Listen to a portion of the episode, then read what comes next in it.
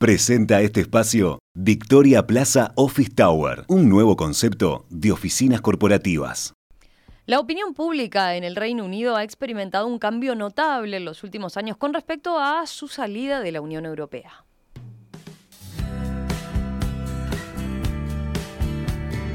De acuerdo con diversos sondeos realizados en los últimos meses, una proporción significativa del electorado británico parece estar considerando la posibilidad de dar marcha atrás al Brexit.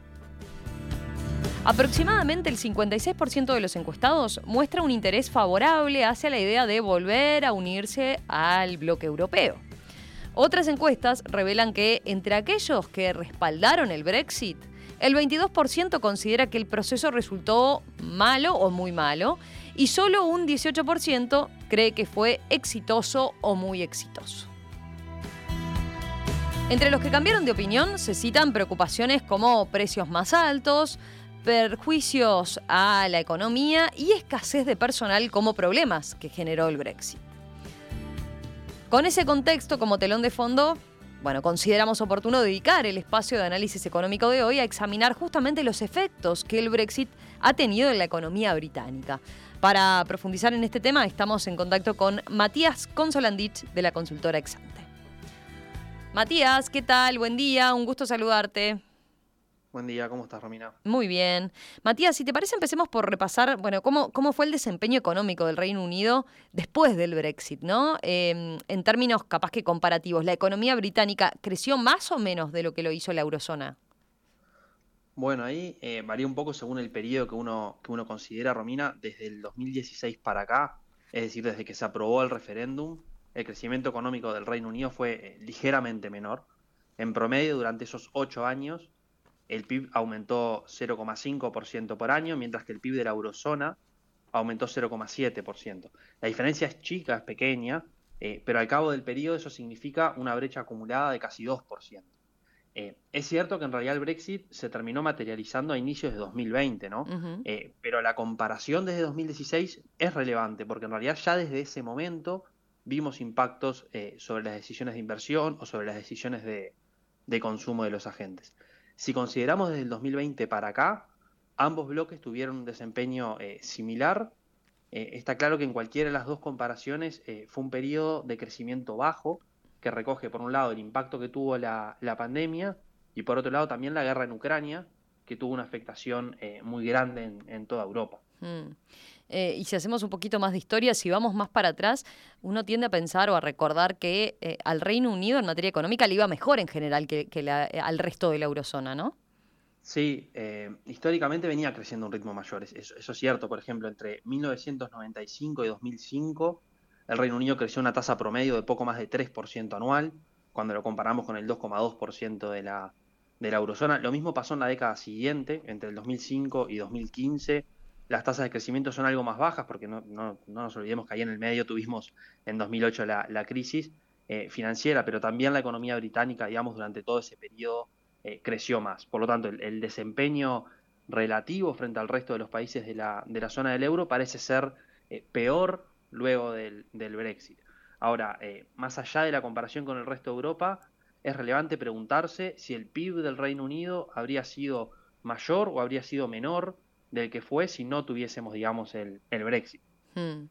Sí, y en ese sentido, entonces, eh, ¿qué impacto se podría decir que tuvo la, salida de, la Unión Europea sobre el PIB del Reino Unido?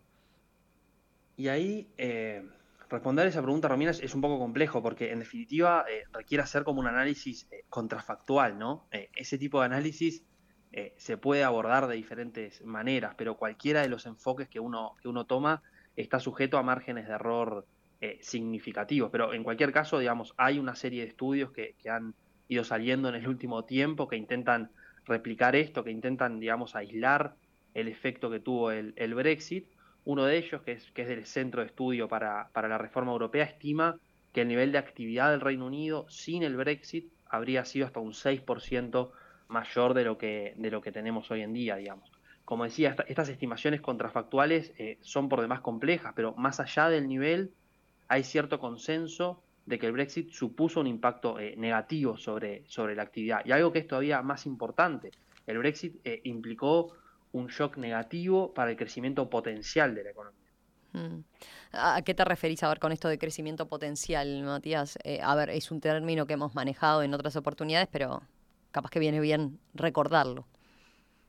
Sí, el, crecimiento potencial vendría a ser aquel ritmo al que crece la actividad económica cuando existe plena utilización de todos los factores productivos y tenemos tanto, digamos, al, capital como al trabajo asignados de una forma eficiente. En definitiva, es todo aquello que afecta a la capacidad eh, productiva de la, de la economía. En el caso del Brexit, su impacto sobre el PIB potencial es evidente, porque por un lado redujo el capital disponible en la economía, tenemos varios estudios que apuntan a que la inversión en el Reino Unido disminuyó eh, significativamente debido al, Brexit, alrededor de un 10% respecto a lo que habríamos tenido si no se aprobaba el referéndum, y, porque por el otro lado, digamos, el Brexit resultó en una menor cantidad de trabajadores disponibles en la economía, principalmente por los cambios en la, en la regulación migratoria que eliminaron la libre movilidad de, mano de obra con, la Unión Europea. Esa escasez de trabajadores se concentró en gran medida en los empleos de, baja calificación.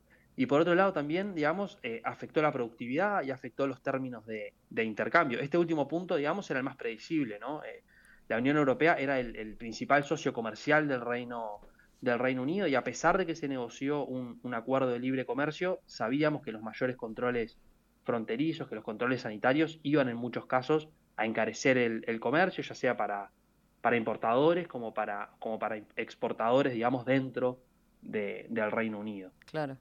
Eh, ¿Eso estuvo detrás del, aumento en, los precios de los últimos años? Antes mencionaba que, el encarecimiento en, el costo de vida eh, era uno de los puntos ¿no? que resaltaban los que, los que cambiaron de opinión respecto al Brexit. Sí, ese digamos, es uno de los puntos más eh, marcados, digamos, de los que más se, habla y, probablemente es uno de los motivos, ¿no?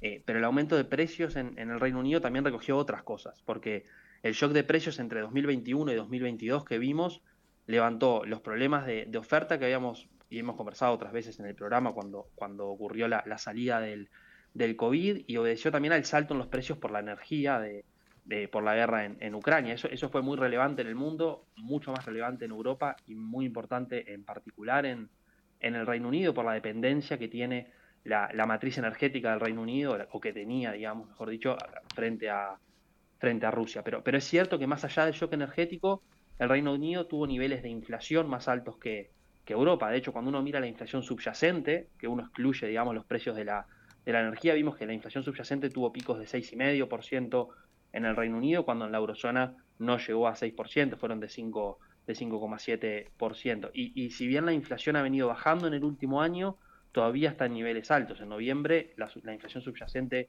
estaba en 5,1% en el Reino Unido, mientras que en la eurozona había bajado a, 3,4%. Por lo tanto, eh, parte de los mayores niveles de inflación son atribuibles al, Brexit, son atribuibles en particular en aquellos rubros donde eh, la dependencia de las importaciones del bloque europeo es mayor.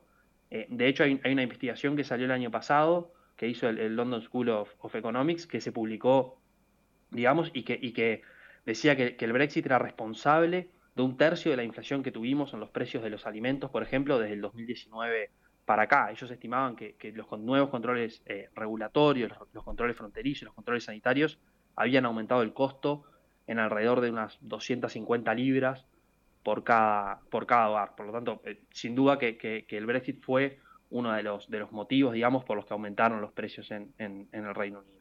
Matías, eh, a la luz de esto que hemos estado conversando, eh, ¿Es posible que, el Reino Unido se plantee seriamente, bueno, volver a ingresar a la Unión Europea? ¿Eso está arriba de la mesa? Está, digamos, está arriba de la mesa, es un tema que obviamente a medida que, va ganando eh, popularidad en la opinión pública, es una posibilidad que, el sistema político puede, puede explorar, pero, pero más allá de los aspectos económicos, obviamente hay un montón de otras cosas, ¿no? Hay un montón de otros elementos que entran en juego y que fueron factores eh, fundamentales en el referéndum que tuvimos en, en 2016. Eh, de todos modos, hace, hace algunas semanas salió un artículo de, Martin Wolf, que, que, escribe, digamos, para el Financial Times, en el que él se mostraba eh, escéptico para, de, que ello ocurriera, de volver a intentar ingresar a la, a la Unión Europea y levantaba como un, par de puntos que me resultaron bastante, bastante interesantes. En primer lugar, él decía como que, que, que iniciar el proceso para solicitar el reingreso a la Unión Europea conllevaría nuevamente adentrarse en un terreno desconocido, adentrarse en un terreno lleno de, incertidumbre. Eh, este paso volvería a centrar la atención del Parlamento en el referéndum, digamos, por un, por un tiempo indeterminado.